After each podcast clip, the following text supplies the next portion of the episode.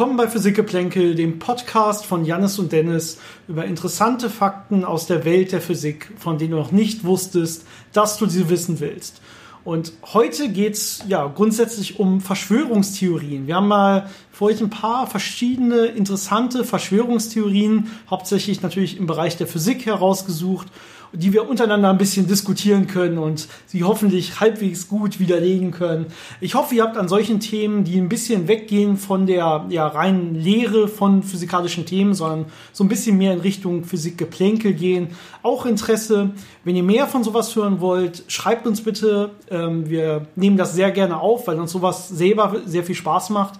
Äh, wir sind aber auch bereit, mehr von dem ja, Standard-Sachen äh, zu machen, ein bisschen mehr über andere interessante Themen äh, wirklich der Physik euch näher zu bringen. Also sagt uns einfach, gibt uns Kommentare.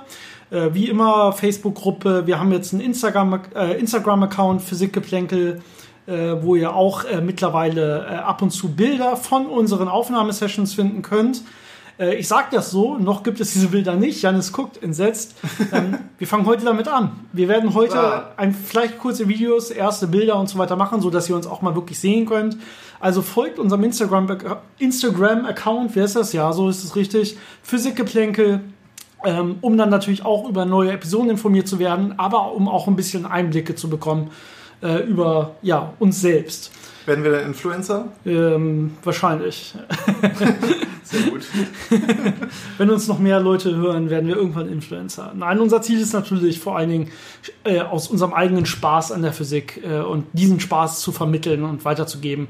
Äh, wenn einfach sich deutlich mehr Leute für wirklich Physik interessieren, gerade in der heutigen Zeit, reicht mir das zumindest persönlich deutlich. Das sieht man ja gerade an den Verschwörungstheorien, die wir gleich diskutieren werden, dass äh, Leute sich vielleicht nicht immer ähm, tief genug mit Physik beschäftigen, sondern das sehr oberflächlich angehen und äh, sehr schnell ihre eigenen Schlüsse ziehen, äh, bevor sie sich wirklich Gedanken machen und wirklich mit damit auseinandersetzen.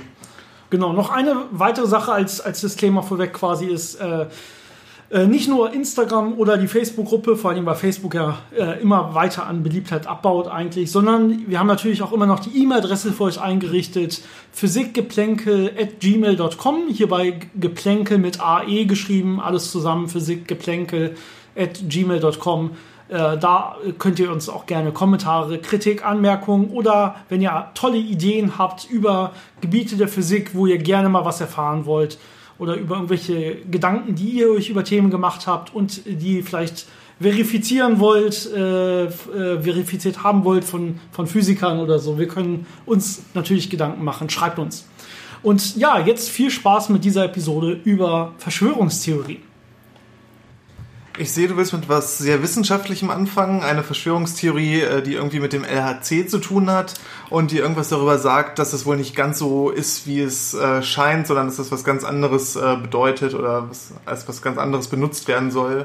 Genau, also was ich rausgefunden habe, ist in der Tat, also es gibt ja ums LHC herum, gerade weil es natürlich eine, die modernste Physik ist, die wir haben. Nochmal vielleicht als Einstieg, LHC, der Large Hadron Collider, ist der größte Teilchenbeschleuniger, den wir hier zurzeit haben auf der Erde. Das heißt, wir erzeugen da extreme Energien auf, in extrem kleinen äh, Teilchen. Ja, also die Energiedichten sind extrem hoch, das ist hier das Wichtige. Ähm, die Energien selber gehen, ja, aber die Energiedichten, also wir haben sehr viel Energie auf einen sehr, sehr kleinen Punkt vereint, sind so hoch, dass man natürlich äh, diskutieren kann über sowas wie schwarze Löcher, die man äh, erzeugt und so weiter. Und das regt natürlich an für diverse Verschwörungstheorien. Und eine Sache, die ich gefunden habe, ist in der Tat, dass äh, eine Gruppe von Verschwörungstheoretikern annimmt, dass das LHC gar nicht gebaut wurde, um physikalische Experimente zu machen, um äh, weiterzukommen in der Physik, sondern dass es ähm, gebaut wurde als Device, als Gerät, um Wurmlöcher zu erzeugen und damit alte, ja, entweder ägyptische Götter oder Aliens ähm, ja, zur Erde zu bringen. Ja, also es geht darum, um, um Wurmlöcher und das ist äh, in diversen Theorien wird es manchmal auch als Stargate-Device äh, ähm, bekannt. Das heißt, äh, ja, viele haben vielleicht die Serie mal gesehen, wo sowas dann auch aufgegriffen wird. Ja, also es geht hier in der Tat, ich muss das ablesen, ähm, das als alte ähm, Ancient Egyptian, also eine, eine, eine antike ägyptische ähm, ja, in, in, antiken ägyptischen Bildern und Grafiken und so weiter sieht man immer wieder äh, etwas, das sich ähm, Tavea nennt, also das, das Land der, der Elders, der in dem Fall alten Götter. Ähm, und dementsprechend wird so ein Device, äh, ist wohl bekannt unter, unter anderem UFO-Theoretikern und UFO-Verschwörungstheoretikern in dem Fall natürlich, als auch das Osiris-Device. Also es geht hier um diese alten ägyptischen Götter. Und die Theorie ist jetzt in der Tat, dass man, wenn man in der Lage ist, so viel, so hohe Energiedichten zu haben, wie am Anfang des Universums, quasi beim Urknall, also zumindest was die, die Temperaturen und so weiter angeht, dass man dann auch in der Lage sein könnte, die Raumzeit selber ähm, zu verformen und zum Beispiel ein Wurmloch zu bilden, also eine, eine direkte Verbindung von zwei verschiedenen Orten, einer hier und einer so weit weg, wo dann irgendwann diese, diese außerirdischen oder diese übermächtigen Wesen leben können. Ja, das heißt, ähm, wir wollen aktiv, also nicht aus Versehen, sondern aktiv das LAC nutzen, ähm, um diesen, diese Wurmlöcher zu erzeugen, damit dann diese alten Götter wieder zur Erde gelangen können. Das ist, okay, das ist die also, Theorie. Ich meine, mit Wurmlöchern kann ich noch folgen, dass man vielleicht ein Interesse daran haben könnte, Wurmlöcher zu erzeugen, wenn es sie dann gibt. Das klingt ja noch spannend. Aber warum will man dann alte ägyptische Götter von wo auch immer äh, wieder auf die Erde holen, wenn das überhaupt, also das ist ja ja, ich, äh, ich glaube, die Leute, die das wollen, sind hier nicht die Guten. Ja? Also hier werden ja quasi die, äh, die, die leitenden Physiker des LACs kritisiert, dass sie sowas machen wollen. Also sie werden quasi als Anbeter von so alten Göttern bezeichnet äh, und damit kritisiert. Also man soll quasi verhindern, dass das LAC länger läuft, damit nicht diese, diese Leute, diese bösen Physiker, diese alten Götter wieder beschwören können, wieder herholen können und so weiter. Das ist ja die Idee. Aber bisher sind noch keine alten Götter aufgetaucht, oder? Ich, nicht, dass ich wüsste, ja. Bisher noch nicht passiert, genau. Aber es gibt da wohl relativ, gerade um diese alten ägyptischen Götter oder ob das Außerirdische waren, die dementsprechend auch die Pyramiden gebaut haben und so, und so weiter, ranken sich ein ganzer Haufen von Verschwörungstheorien. Das sind ja schon fast die klassischen Verschwörungstheorien genau. mit den Pyramiden und den Außerirdischen. Genau, Genau, die Erweiterung ist wirklich nur, dass jetzt das LAC selber quasi genutzt werden kann als Stargate, um diese Außerirdischen zu uns zu holen durch ein Wurmloch. Sehr spannend, sehr spannend. Ja, ist natürlich in der Tat so, dass man ähm, noch nicht ganz da ist, dass man wirklich schwarze Löcher erzeugen kann, aber schon relativ nah dran ist, dass man selbst mikroschwarze Löcher eventuell erzeugen kann. Äh, von den Energien und dass es natürlich in der Tat weit weg ist von dem, was sich der normale Mensch noch vorstellen kann. Ja? Diese Energiedichten, die man da erreicht. Und ähm, man kann als Physiker eigentlich immer nur beruhigen. Ja? Also da kann wirklich, also alles, was da in Energien, an Energiedichten vor allem passiert, hat man in Wirklichkeit auch in der obersten Atmosphäre, wenn diese extrem hochenergetische Hintergrundstrahlung auf unsere Atmosphäre trifft, hat man das auch. Da hat man nur nicht große Detektoren drumherum und einen kontrollierten Ablauf und so weiter, sodass man das da nicht vernünftig detektieren kann, vor allem weil diese Teilchen, die da entstehen, die man beobachten will, sehr, sehr kurzlebig sind. Also man kann jetzt nicht hier unten auf der Erde Detektoren aufstehen, stellen, äh, Richtung Atmosphäre leuchten und hoffen, dass man da dasselbe messen würde. Deswegen braucht man diese Aufbauten. Aber diese Energiedichten gibt es im Universum überall. Wir sind jetzt nicht der einzige Ort, der diese Sachen herstellt. Ja. Das heißt, wenn die Erde immer noch existiert, äh, ist es sehr unwahrscheinlich, dass äh, natürlich in der Vergangenheit ein schwarzes Loch in der Atmosphäre entstanden ist, das die Erde hätte verschlucken können. Und dementsprechend ist es wesentlich unwahrscheinlicher, dass irgendwas Gefährliches äh, in der relativ kurzen Zeit, wo das LHC läuft, äh, passieren könnte. Ja, es gibt hier nicht nur unwahrscheinlich, sondern wir sind uns ja auch relativ sicher, dass die Theorien, die wir zu solchen Sachen haben, ähm, in den Bereichen, in denen wir sie da anwenden, äh, gut sind. Ja, und unter anderem äh, wissen wir, dass diese mikroschwarzen Löcher, diese minimalen schwarzen Löcher, erstens gar nicht in der Lage wären, Sachen irgendwie Materie aufzusaugen. Ja, das ist schon mal Schwachsinn. Also die, die Massen, die wir da haben, sind nicht so riesig. Das heißt, sie würden nicht in Wirklichkeit andere Materie anziehen und so weiter, sondern sie würden relativ schnell in Wirklichkeit sogar verdampfen, zumindest nach aktuellen Erkenntnissen. Ja, es gibt da etwas, das nennt sich Hawking-Strahlung, wo man sagen muss, die wurde experimentell noch nicht nachgewiesen. Das hatten wir auch schon mal in einem früheren Podcast erwähnt, wo wir über schwarze Löcher selbst geredet haben. Das stimmt, ja. Also haben schwarze Löcher Haare, ja, war da die große Frage.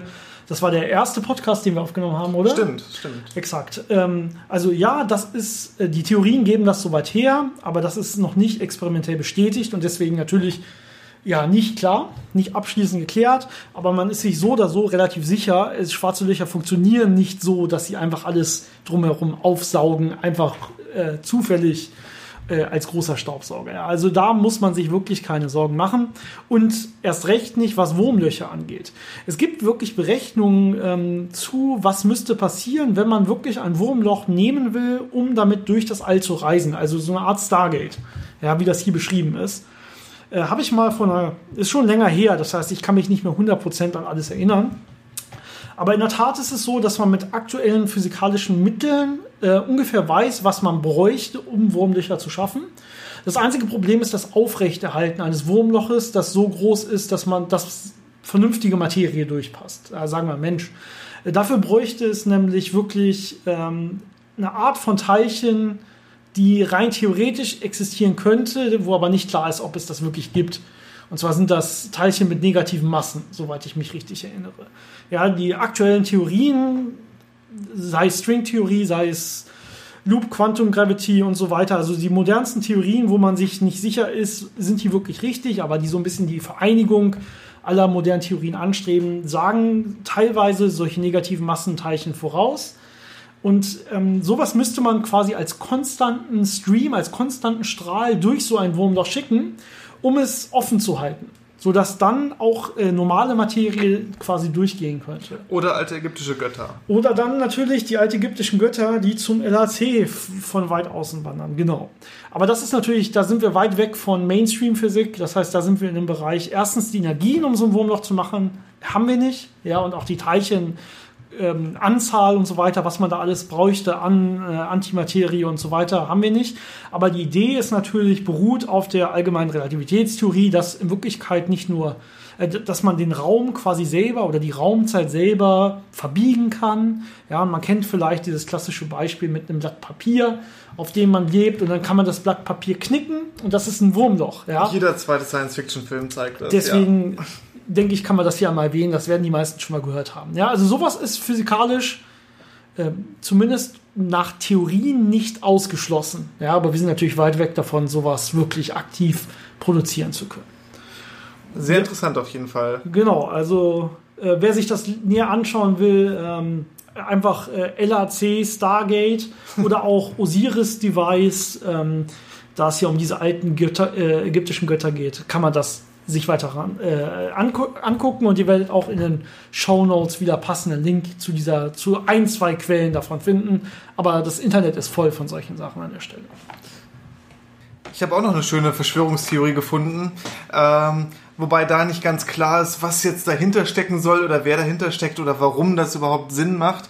Ähm, aber es gibt einen Typen in den USA, der hat herausgefunden, glaubt er, dass die USA eigentlich nur halb so groß sind, wie einem gesagt wird und dass Flugzeuge viel tiefer fliegen, als einem gesagt wird und dass Flugzeuge auch kleiner sind, als einem gesagt wird und dass äh, Elevation auf Englisch, äh, auf Deutsch ist das äh, ja die, die Höhe über, über normal Null, also die Höhe von Bergen und so, dass es auch alles gefaked ist eigentlich. Und äh, es ist schon sehr abstrus, also, auf solche Ideen zu kommen. Glaubt ihr, dass alles eigentlich nur kleiner ist, als wir es in Wirklichkeit sagen? Genau. Aber wenn alles kleiner ist, kann man ja wieder nicht mehr. Also dann ist einfach nur, das ist Definitionssache, naja, naja, oder? Er, er, vergleicht das ja und er kommt zu diesen äh, Schlüssen, er vergleicht das mit seinem Pickup, mit seinem Auto. Okay. Von dem weiß er, wie groß das ist und dann ist er halt mal neben dem Flughafen hergefahren, hat geguckt, wie so die Flugzeuge im Vergleich zu seinem äh, Auto wirken. Ah, okay, sein Pickup ist also nicht zu klein. Genau, sein Pickup das ist, genau, der ist richtig der groß. Ist, genau. Der ist genau richtig genau. groß. Und dann hat er damit verglichen, er ist dann auch neben einem Flugzeug, das äh, gestartet oder gelandet ist, hergefahren und hat geguckt, wie schnell die sind. Und hat festgestellt, die sind ja viel langsamer, als immer behauptet wird. Was natürlich klar ist, weil Flugzeuge bei Start und Landung wesentlich langsamer sind, als wenn sie auf Reiseflughöhe sind. Aber das kann man ja einfach ignorieren.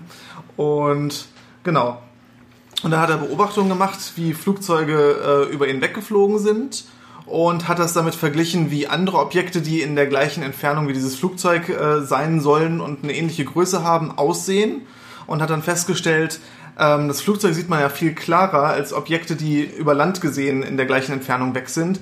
Deswegen muss das Flugzeug viel näher sein. Okay, also er hat Er hat sich das Flugzeug mit seiner Kamera genau angeguckt, hat rangezoomt, hat auch an andere Objekte, die genau gleich weit weg sein sollen, nur auf seiner Höhe sind, quasi Genau. rangezoomt. Und hat jetzt festgestellt, das Flugzeug erscheint mir klarer. Das Genau. heißt, wenn ich jetzt darüber nachdenke, heißt das, die Luft zwischen ihm und dem Flugzeug ist scheinbar nicht so schmutzig wie die Luft zwischen ihm und dem Objekt, an das er ranzoomt, auf der Straße oder so. Richtig. Das wäre, wenn man sich da ein bisschen wissenschaftlicher Gedanken drüber macht oder ein bisschen Ah, okay. rationaler rangeht, sicher die Erklärung. Aber es ist natürlich eine viel einfache Erklärung, wenn man sagt, äh, die betrügen uns alle. Das ist ja dieses äh, gemeinsame Thema von allen Verschwörungstheorien ist, wir werden verarscht. Ähm, alles ist nicht so, wie es scheint. Und Mhm. deswegen kann man dann natürlich schön behaupten, dass äh, Flugzeuge in Wahrheit viel niedriger fliegen, als einem das äh, gesagt wird von, äh, also man kann ja die Daten von Flugzeugen, äh, während sie fliegen, im Internet einsehen, wie hoch sie gerade fliegen, wie schnell sie fliegen und so. Und anscheinend ist das ja alles gefaked. Das ist aber interessant, dass man überhaupt die Idee, also die Idee, die rein physikalisch ist das interessant, ähm, dass wenn ein Objekt weiter weg ist, dass es quasi nicht mehr so scharf erscheint. Es ist ja, es, es gibt einen wirklichen physikalischen Effekt dabei, das ist natürlich die Luftverwirbelung. Ja? Also ich habe einfach eine gewisse Ver Luftverwirbelung pro Meter oder so. Und wenn diese Sichtlinie weiter wird, dann habe ich einfach mehr Luftverwirbelung, deswegen wird das Bild ein bisschen unschärfer. Und man hat Absorption in der Luft. Das heißt, ein bisschen Licht wird natürlich von Luftteilchen oder von Schmutzteilchen, die in der Luft schweben, weggestreut. Ähm, deswegen ist die Sichtweite ja relativ begrenzt, je nach Wetterlage. Bei Nebel ein paar Meter und bei extrem klaren Wetter kann das auch schon mal über 100 Kilometer sein. Ähm, aber dann ist die Luft halt so klar, dass wenig Streuung stattfindet und das Licht von ganz weit weg noch zu mir kommt. Genau, der, der interessante Effekt, über den ich nur reden wollte, ist quasi, dass außerhalb von unserer Erdatmosphäre oder von irgendwelchen Luftverwirbelungen oder so, in der Tat das Licht selber ja keine Effekte mit der, mit der Strecke hat. Ja? Also Licht, wie man so schön sagt, ermüdet nicht. Ja? Licht wird nicht, ähm, äh, macht nicht irgendwann schlapp oder wird weniger oder sowas, wenn da nicht irgendwie direkt was passiert mit dem Licht. Also klar, wenn so ein Photon absorbiert wird, dann kommt es nicht mehr weit, weiter. Aber ähm, wir sehen ja unter anderem, das ist ja der Grund, warum wir auch Licht beobachten können von irgendwelchen Sternen oder Galaxien, die äh, Lichtjahre und Tausende von Lichtjahren weit weg sind, weil das Licht eben nicht einfach ähm, das Ganze unscharf macht oder schwächer wird oder so. Ja? Das einzige Problem, was wir haben, ist natürlich nur, dass der Ausschnitt des Sternes, wenn er so weit weg ist, ja, also wenn man jetzt sagen würde, wenn wir so ein Flugzeug beobachten, sind das irgendwie zwei Grad oder so von unserem Himmel, den wir sehen. Ja, dann ist natürlich dieser Stern ist dann irgendwie ein Mikrograd oder sowas oder noch weniger. Das heißt, dieser Ausschnitt wird sehr viel kleiner, aber die Schärfe des Bildes selber nicht. Zumindest nicht, wenn es nicht beeinflusst wird, zum Beispiel durch die Atmosphäre oder so. Ja, also Licht selber ermüdet nicht. Das ist physikalisch ein sehr interessanter Fakt. Deswegen hat man ja auch äh, Satelliten, die Teleskope bei sich haben, wie das Hubble Space Telescope, äh, um eben diese atmosphärischen Effekte loszuwerden. Genau. Okay, das heißt aber in der Tat, wenn er jetzt äh, einfach nur auf die Schärfe von Objekten schließt, kann er damit überhaupt nicht erstmal auf die Distanz schließen, sondern nur auf ja, die, die Reinheit der Luft dazwischen oder die, Ja. was auch immer, ja. Und auch diese Größenvergleiche, die er anstellt, das sind natürlich alles so äh, leicht geschätzte Sachen mit Überschlagsrechnungen. Und ähm, wenn man mal ein bisschen äh, Physik gemacht hat, lernt man, dass wenn man Faktor 2 äh, an der richtigen Antwort dran ist, dass man da schon sehr zufrieden sein kann, je nachdem, wie gut die Informationen waren, von denen man ausgeht.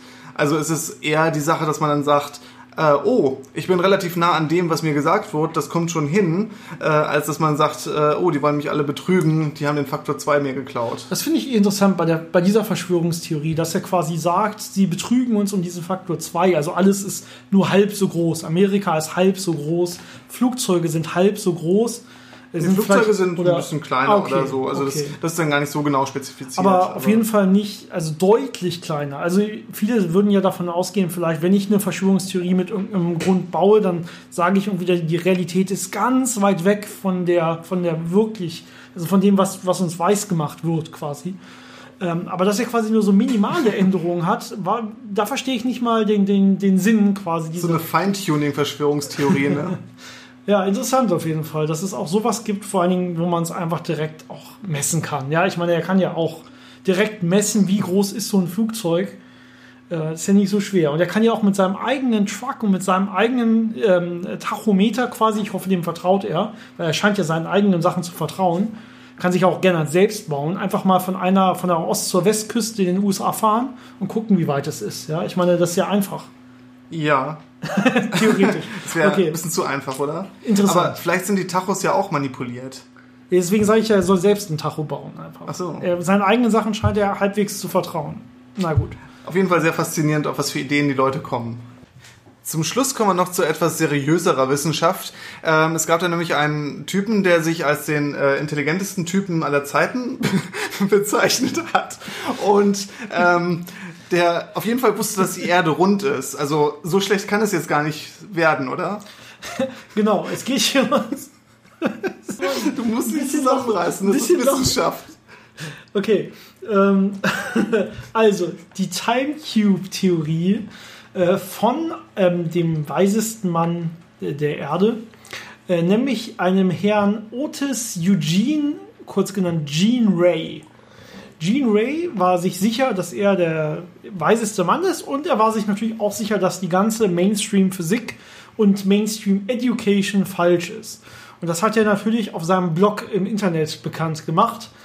Ähm, wurde von äh, unabhängigen Ärzten unter anderem auch als schizophren gewertet äh, und hat sich dann irgendwann auch, glaube ich, selbst umgebracht. Ähm, so viel dazu. Aber sein Blog wurde in der Tat viel gelesen und seine Theorie ist sehr mysteriös. Und ich habe probiert, sie zu verstehen und ich bin mir nicht sicher, ob ich sie hundertprozentig verstehe und ob man sie hundertprozentig verstehen kann.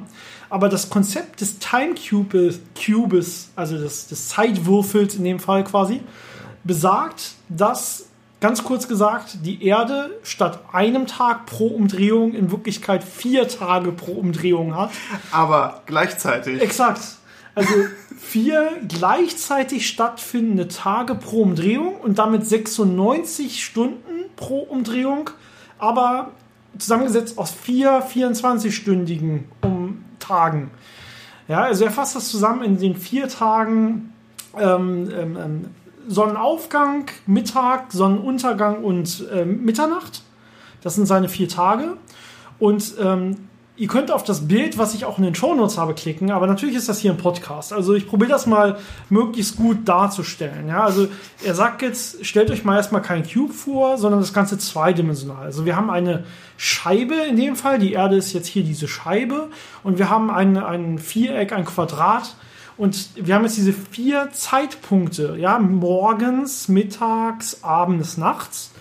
Die sind jetzt vier Punkte in den Ecken, in den, in den Ecken dieses Würfels quasi, dieser, in dem Fall des Quadrates um den Kreis. Und jetzt dreht sich die Erde und das Ganze ist noch dreidimensional. Deswegen ergeben sich letztendlich nach genug Drehung offensichtlich 16 Ecken, nach seiner Ansicht, Interessant. weil sich die Punkte ineinander drehen. Das habe ich nicht ganz genau verstanden. Ja, Ich finde aber auch interessant, dass diese Ecken natürlich dann auch äh, Beschriftungen haben, wo dann draufsteht, in einer Ecke da lebt Sokrates, in der nächsten die Clintons, natürlich, in der dritten Ecke Einstein und in der vierten Ecke Jesus. Also das scheint schon legitim zu sein, wenn man, wenn man das alles noch mit berücksichtigt. Genau, also das, äh, also letztendlich ähm, kommen natürlich Theorien mit, warum sind Leute dementsprechend intelligent oder äh, bekannt geworden und so weiter. Alles erklärbar mit seiner Theorie. Ähm, und das Wichtige ist jetzt in der Tat, dass letztendlich aufgrund dieser 16 Ecken und der rotierenden Erde bei einer Erdrotation in Wirklichkeit vier gleichzeitig stattfindende 24-Stunden-Tage stattfinden. Ähm, ja, und deswegen ist dieses, wie er es nennt, Higher Order of Life, ja, die höhere Ordnung von Leben, die er sich alles erklären kann mit diesem Zeitcube.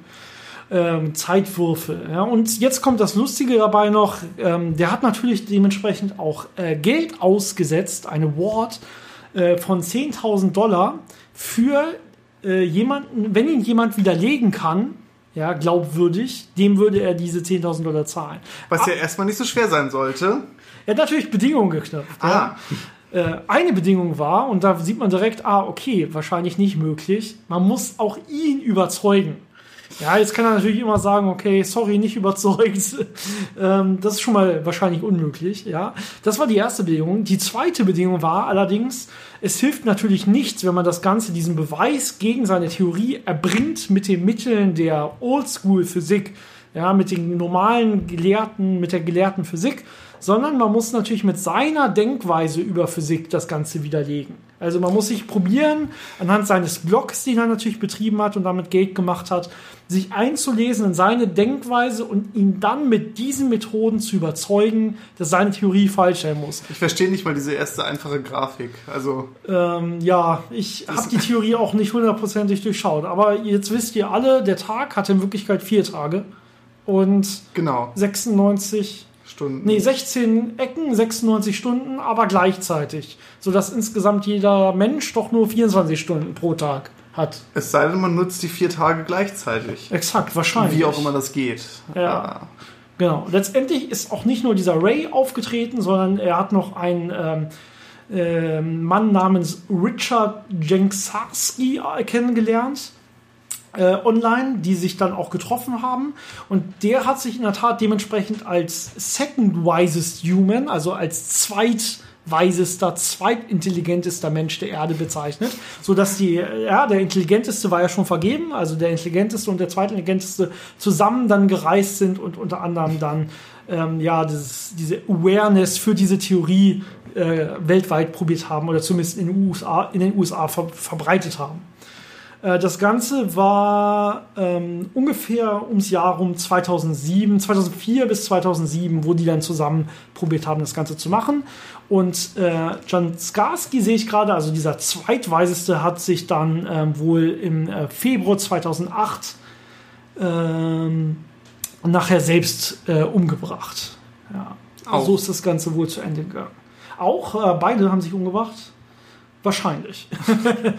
okay, okay, also das Ganze ist nicht so gut geendet. Ähm, ja, und natürlich ist es sehr schwer, diese Theorie so zu widerlegen, wie er es gerne hätte. Und ich vermute, auch kein Physiker der Welt ist dazu in der Lage. Ja, aber ich glaube, es möchte auch keiner sich damit so lange beschäftigen, dass er versuchen würde, es zu widerlegen.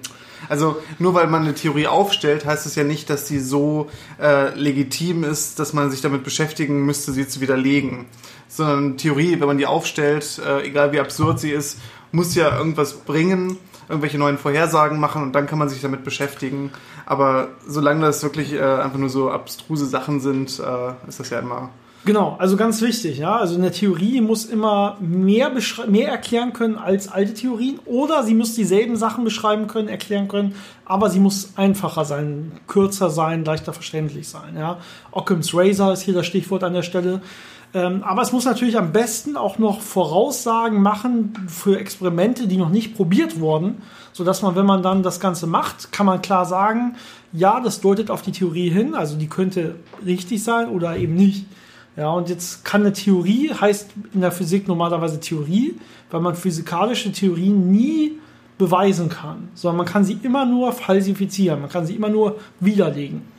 Ja, das heißt, man probiert immer einfach nur immer Theorien besser zu machen, sodass sie immer sch ja, schwerer falsifiziert werden können und probiert sich dann quasi, ja, immer mehr der Natur anzunähern. Aber man wird jetzt nie sagen können, wir haben eine mathematische Theorie, und das sind ja physikalische Theorien, die die Natur ist, sondern immer nur, die sie immer besser und besser beschreiben kann, in dem und den Gebieten. Ja, das genau. ist das Wichtige. Und besser beschreiben heißt einfach nur, dass man äh, so lange und so oft hingeguckt hat und nie einen wirklichen Widerspruch gefunden hat. Das ist einfach das äh, Maß aller Dinge. Man findet keinen Widerspruch zur Theorie, sondern sie beschreibt das so, äh, wie man das beobachtet. Dann ist das eine gute Theorie. Genau. Das kann immer noch falsch sein, aber es beschreibt es äh, in dem Wissensstand, den man hat und dem aktuellen äh, Erfahrungsschatz, den man hat, äh, entsprechend gut und dann ist das erstmal eine gute Theorie. Und immer wechselwirklich, wirk wechselseitig natürlich äh, Theorie und Experiment. Ja, also die Theorie muss Vorhersagen machen können, die dann durch ein Experiment auch widerlegt werden können oder halt bestätigt werden können. Und ähm, Experimente machen teilweise natürlich auch, ähm, sehen Sachen, die wir uns noch nicht erklären können mit den gängigen Theorien. Und darauf kann man dann natürlich neue Theorien aufbauen, die aber so gestaltet sein müssen, dass sie auch wieder falsifizierbar wären durch neue Experimente. Das ist das Wichtige an der Stelle. Dann fallen solche Theorien wie die Time Cube Theorie auch direkt aus dem Raster. Da soweit sei das Ganze verraten. Ja. ja. Ich würde sagen, mein Gehirn tut langsam weh von dem komischen drüber nachdenken über solche Sachen. Ähm, und ich glaube, wir sind auch von der Zeit her ganz gut. Genau, also Ähm, wenn euch das Ganze gefallen hat, mal so ein bisschen ja, weggehen von der klassischen Physikerklärung, die wir bisher in den Videos so gemacht haben oder in den, in den Podcasts äh, und äh, hin zu so ein bisschen mehr ja, lustige Diskussionen um verschiedene Dinge. Wir haben da auch noch mehr Ideen. Uns macht das sehr viel Spaß. Die Frage ist, wie das ankommt. Wenn ihr das nicht hören wollt, gibt, können wir das auch gerne für uns behalten und für uns machen und müssen dafür keinen Podcast machen. Also bitte schreibt uns das Ganze an unsere E-Mail-Adresse. Ihr findet das Ganze in den Show Notes wie immer. Wir sind, äh, wenn ihr übrigens ein aktuelles Bild von unserer, ähm, von dieser Aufnahmesession haben wollt, auf unserem Instagram-Account für Sickgeplänkel haben wir gerade ein Bild dazu gepostet. Ähm, dann könnt ihr uns auch mal quasi live sehen.